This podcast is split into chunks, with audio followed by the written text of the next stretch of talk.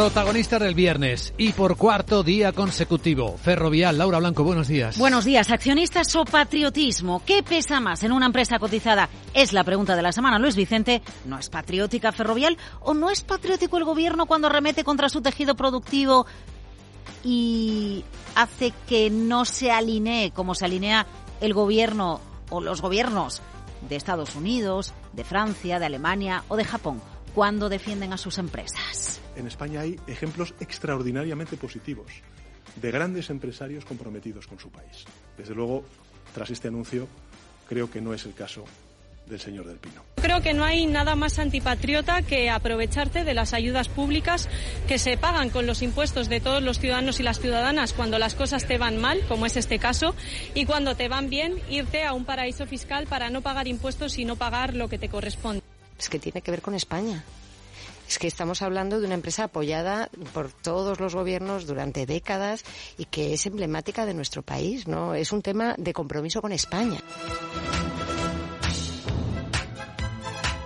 Bueno, pues Luis Vicente, empresas que velan por su país o países que velan por sus empresas. El caso ferrovial abre un debate realmente ético económico en España, como nos decía José Lizán una compañía que ha nacido y crecido eh, al son de la eh, obra civil española, pues eh, si es ético o no abandonar el país. Yo creo que ese es más el debate, pero la alineación de intereses con sus accionistas, pues yo creo que se alinea sobre todo con sus activos ¿no? y con su portfolio de inversiones actual. Claro que este debate pone en evidencia nuestras vergüenzas. ¿Tú crees que somos pueblerinos? Manuel Lorente Mirabó se nos llena la boca hablando de eh, las bonanzas de los procesos de internalización y de la globalización económica. Sin embargo, cuando compañías dan pasos en ese sentido, de alguna forma nos volvemos a poner la boina, ¿no? Claro, cuando hablamos de patriotismo en España tenemos que tener en cuenta qué ha pasado en los últimos meses en España, de dónde venimos y venimos de esto.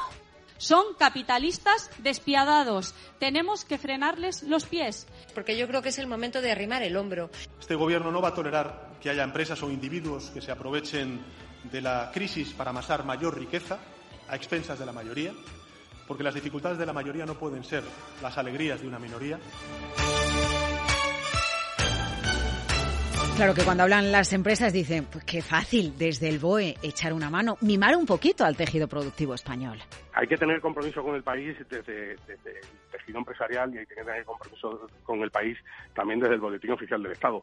Entonces yo creo que, todos empujando conseguiremos cumplir con los objetivos y con potenciar el país, pero yo creo que es cuestión de todos. Esto no es una cuestión de país o, de no país, esto es cuestión pues eso de viabilidad y, y del, del ambiente que rodea y de la situación que rodea eh, en estos momentos al empresario. Bueno, pues ahí está el debate. Accionistas o patriotismo. Hemos hablado del patriotismo, pero ¿qué hay de los accionistas?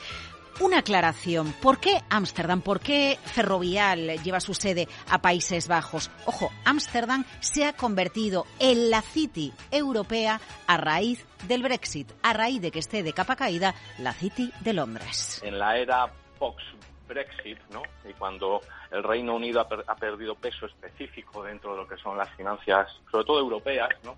Pues Ámsterdam ha surgido como eh, uno de los grandes ganadores de todo ese proceso de atracción de talento, capital, bueno, y tengamos en cuenta la realidad más allá de la fiscalidad de los dividendos tan favorable que tiene Holanda, que sí, que es triple A, que Ferrovial tiene una deuda enorme y que irse a Holanda le ahorra muchos ceros, muchos millones de euros a su cuenta de resultados a una empresa endeudadísima de cotizar en Ámsterdam, a Ferrovial le da un acceso al mercado de capitales más barato. Hay que recordar que el reino de, Holanda pues tiene una calificación de crediticia de triple A, ¿no? Y el reino de España solamente de A.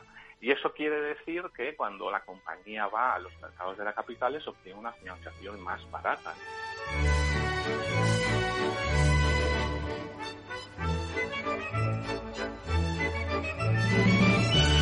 Hay patriotismo accionistas. Claro, ahí están los accionistas en un entorno de una inflación disparada. Una empresa endeudada busca financiarse más barato en un entorno en el que suben los tipos de interés. Pero ojo, porque la propia Ferrovial nos recordaba, Manuel Lorente, es una empresa que nos ayuda a protegernos contra la inflación por la, característica de su negocio el racional de sus activos concesionarios muy a largo plazo eh, le da una gran visibilidad en los retornos del capital de esas inversiones, ¿no? Y es un buen hedge contra la inflación, con lo cual, en ese sentido, la calidad de los activos es muy elevada.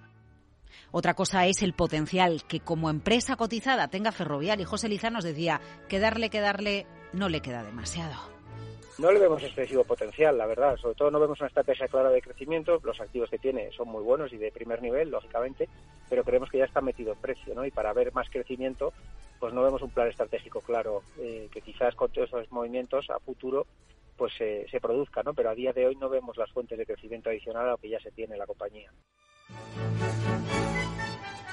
Bueno, pues accionistas o patriotismo. Y también miremos a cómo están las cosas en Europa y en casa. En Europa, Luis Vicente, porque la realidad es que no tenemos un mercado de capitales único, un mercado de capitales que permita a una empresa estar en el país en el que esté en la eurozona, poder cotizar y acudir al mercado en las mismas condiciones. Eso, pese a la construcción de la Unión Europea, no ha sucedido y reflexión número dos, porque una empresa tiene que ir a Ámsterdam para cotizar en Estados Unidos sin hacerlo en el formato ADR. ¿No deberíamos hacer una reflexión en España, CNMV, Bolsas y Mercados Españoles, para que el dibujo del panorama de los mercados financieros sea uno que haga que una empresa que cotiza en España sin ser vía ADR también pueda cotizar a Estados Unidos y facilitar el acceso a sus acciones a, los inversores que están en la primera economía del mundo?